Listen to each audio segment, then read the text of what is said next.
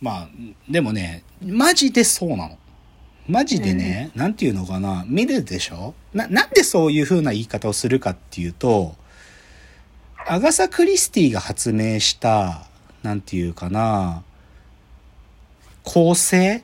物語の構成。でも、推理小説だからさ、絶対どこかにトリックが存在したりとかさ、はい。犯人は誰かっていうな、いや、謎解きがあるわけじゃない？ミステリーだから。うんでも、その謎のパターンを全部やっちゃったんだよ、クリスティが。あ例えばさ、アクロイド殺しっつうのはさ、あ。はい。アクロイド殺しって誰が犯人だか知ってる？まあ、てか、まあ、ネタバレちゃうんだけど、まあ、いいでいいよね。アクロイド殺しって、書いてる人が犯人なの。ああ。要は語り部が。はいはいはい。で、それ、はある意味事件をポアロと一緒に解決する、まあ、お医者さんっていうかな。まあ、その人が、まあ、まあ助手、ワトソン役をやるわけだけど、で、その人が書いてるんだけど、実はその人が犯人なんだよ。でも、それがわかんないようにやってんの。本当に。あでね、すごく、これね、だから翻訳めっちゃ、バカが翻訳やるとぶち壊しちゃうんだけど、アクロイド殺しってね、英語版で読むとね、能動体と受動体が絶妙にうまく書き分けられてるの。自分が犯人だから。はい書いてる本人が犯人だから、能動体と受動体が絶妙で、で、バカな翻訳家の翻訳版とかね、それが混ざっちゃったりしてんのよ。分かってねえなとか超思うんだけど、でも、そういうのがアクロイド殺しやん。で、オリエント急行殺人事件はさ、はいはい。これはさ、もう、みんなが犯人だよね。うん。全員が犯人。ABC 殺人事件はさ、これはさ、まあ、そんなに大きいトリックってわけじゃないけどさ、うんまあ、自殺を殺人に見せかけるっていう、まあ、よく最近もでもよくあるパターン。で、そして誰もいなくなったはさ、もうマジでもうみんながいなくなっちゃうわけだから、うん。本当に犯人すら死ぬんだから。うん。はい。うん。だから、もう、なんていうか、そその、この傑作たちを見ても、なんていうかもう、や、で、こ、ここから派生した作品で、もう山ほどあってね。うん。で、うん。でね、じゃあ、そのクリスティだから僕は好きです。好きだし、でもじゃあ、全部読んでるかって言ったら自信ない。なんか、でも、アガサ・クリスティの小説読まなくてもさ、クリスティの作品って映像化めっちゃされるのね。めちゃくちゃ映像化多いよ。で、なんだけど、最初文句を言うとしたらね、アガサ・クリスティの最近のね、映像化ね、うまくいってないのが多い。特に、あの、最近のあの、ケネス・ブラー、ケネス・プラナーだったかブラナーだったかな。あの人が監督で、ポアロ役もやっている二つ作ったんだけど、さキンキン。はい。あの、オリエント急行殺人事件と、あと、ナイルに死すのやつ、ナイル殺人事件。うん。この2017オリエント急行殺人事件で、2022ナイルに死す、うんナイル殺人事件なんだけど、はい。映像すごく綺麗に撮ってると思うよ。けどね、あのーなんていうの？映像綺麗なだけ。なんかね、なんか、こん、こういうのじゃないってすごく思う。うん。あ、でも、うまくいってるので、僕が気に入ってんのは、あの、ねじれた家ねじれた家っていうのが最近の映画であって、それとかはすごくうまくいってると思う。うん。それくらいかななんか、え外国の人が作ったやつはね。で、うんだけど、もう一つ重要なのは、あのークリスティって、クリスティそのものを映像化しなくても、クリスティオマージュって超あるわけ。うんうん。あ、ああごめん。クリスティオマージュの話する前にもう一個、い僕が一番好きな、あの、最近じゃ、まあ、最近か。でも、僕が一番気に入ってる、クリ、アガス・クリスティの小小説の映像作品はね、検察側の証人っていうのがある。うん。ああ。あの、検察側の証人っていう、まあ、これもう、ザッツどんでん返しだけど、このどんでん返し中のどんでん返しだけど、これ。これ2016年に BBC が作ったんだよね。あの前編後編のドラマがあって、これね、UNEXT で見られるよ。でもね、これすっげえ面白いんだよな。面白いっていうか、きよくできてる。どんでん返しすごくうまく撮ってるから、よくて。あとね、同時期にね、多分これ、これも BBC 作ったんだけど、クリスティのドキュメンタリーがあって、あの、日本だと NHK がアガサ・クリスティの世界って名前で放送して、英語だと、あの、これ DVD で英語だったら見えるんだけど、Inside the Mind of Agatha Christie っていうのがあって、で、これとかは、あの、そのね、検察側の証人のね、舞台があったんだよね、舞台。その舞台の映像とかうまく使ってね、撮ってるやつでいいやつなんだけど、だからクリスティは、本当に、映像は難しいんだよ。それだけ凝凝ってるからさ。映像化でしかも時代が、現代になればなるほど工夫した撮り方必要だから。だけど、クリスティの作品そのものじゃなくても、そのクリスティオマージュっていうのはたくさんあって、特にオリエント急行殺人事件のオマージュってたくさんあるのよ。うん。やっぱりさ、だって、みんなが犯人っていう、みんなが犯人っていう、この仕掛けを作る上、クリスティに触れないわけにはいかないんで。うん、で、それの近年で一番うまくいったと僕は思ってるのは、9人の翻訳家っていう映画があってね。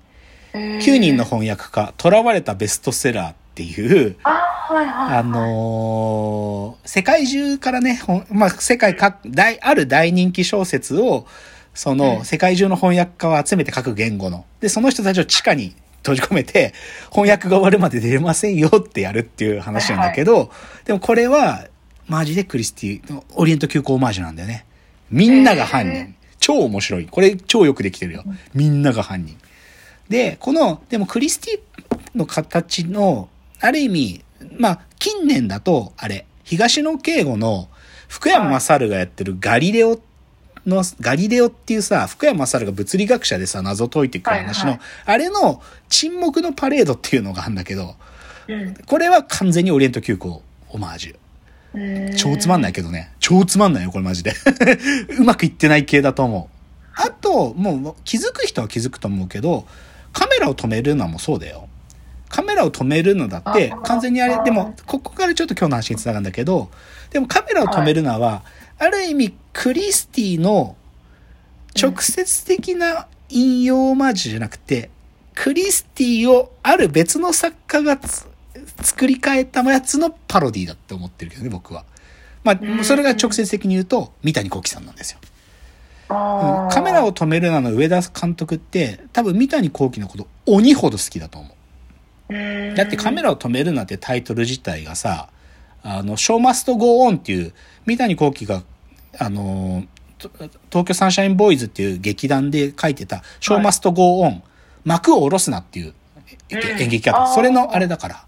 あ の死ぬほど三谷幸喜のこと好きだと思うし、あのね、多分、え、ラジオの時間っていう三谷幸喜の最初の映画を多分やりたくて撮ってるんだと思うんだけど、でも、でもね、まあ、こうこういろいろ言いました。オリエント急行殺人事件をオマージュした映画たくさんありますけど、でも、そういうね、オマージュとか映像化のたくさん世界各国で作られてきたアガサ・クリスティのオリエント急行殺人事件の決定版はね、やっぱりね、三谷幸喜が脚本書いたオリエント急行殺人事件があるのよ。あ、はいはいはい。うん。三谷幸喜版。これを今日はメインでお話ししたいと。あ知ってます？三谷あ。幸喜。はいはい。見た気がしあ、見た気がする。はいはいはい。まあ、これね、いつやってたかというと、2015年にやってたんですよ。あのー、フジテレビ開局55周年特別企画って、なんか大行な、なんかついてて、2015年に2日やったんだよね。で、はいはいまあ、オリエント急行なので、当然、ポアロが必要なんだけど、そのポアロ探偵を野村萬斎がやったんだけど、はいはいはい。で、まあ、ポアロじゃなくて、スグロタケルという名前なんだけどね。一応設定を日本にしてるんで、うん設定を日本にしてるんで、し探偵さんをスグロタケル。なんでタケルっていうかっていうとね、あのーポアロのフフルネームって、アルチュセール・ポアロだっけ？ポアロの本、ポアロのフフルネームって、あ、エルキュール・ポアロだ。エルキュール・ポアロのエルキュールってヘラクレスの意味なんだって。あだからさ、まあ、あ神様っていうかさ、英雄じゃんうん。だから、はいすぐろたけるのたけるって、ヤマトたけるのたける、だからたけるにしたんだって。って いうのは三谷幸喜が、さっきのホイチョイの中で喋ってたこと。ホイチョイ的映画生活の中で喋ってた。でもう、んでもそれを野村萬斎って、でもね、野村萬斎キャスティングした時ね、クリスティ教科が喜んだらしいよ。ううんん。やっぱりさ、誰がポアオロをやるかって結構さ、映像化の時って重要なんだよ。で、なんか、そのさ、国でやる時の、やっぱりなんていうかさ、こう、一つのシンボリックな、俳優にやってほしいじゃん。で、うんだから野村萬斎でってなった時、喜んだらしいよ、クリスティ協会は。うんなんかね、最初の時は西田敏行なのかなとか、やっぱりまあ、三谷幸喜組の中のさ、誰かなのかなってあったんだって。だけど、野村萬斎の話が出てきた時に、これだってなって、で、うんイギリスの クリスティ協会に聞いたらめっちゃ喜ばれたみたいなことらしいんだけど、まあその、じゃあ三谷幸喜版のオリエント急行殺人事件。まあ、あの、ウィキペディアに書いてある程度だけで言いますとね、えーっと、本作は舞台を昭和初期の日本に置き換えた本案作品であり、列車名も架空の豪華列寝台列車、特急東洋と、まあ、オリエント急行じゃなくて、特急東洋と設定された昭和モダンの世界が描かれると。また、2夜連続の構成のうち、第1夜は原作に忠実に描くと。第1夜は、だから、2, 2日間あるうちの1、最初は原作通り書く。で、第2夜は、第2話というか第2夜は、犯人側からの視点で書く、オリジナルの内容なんだよ。これが面白いんだよ。これが面白いの。えつまりさ、オリエント急行殺人事件ってさ、ー、うん。みんなが犯人っていうトリックじゃん。はいはい。全員が、もう、それぞれがそれぞれのアリバイを証言し合う共犯者じゃん。全員が。うんで、全員で、まあ、あるやつをひ刺すわけだけど、はいでもみんなでその犯行をするわけで、みんなが犯人っていう時に、でも、そんなにうまくいくっていう疑問がやっぱ最大の謎なんだよね。で、三谷幸喜はこれに答えを与えたんだよね。どういうふうに計画が行われ、で、実際の犯行が起こるときに、本当にスムースにいったのか？いや、そうじゃないだろう。そこを書いたの。うん、なので、ちょっと、次までちょっとこの三谷幸喜版オリエント急行殺人事件に触れます。次です。はい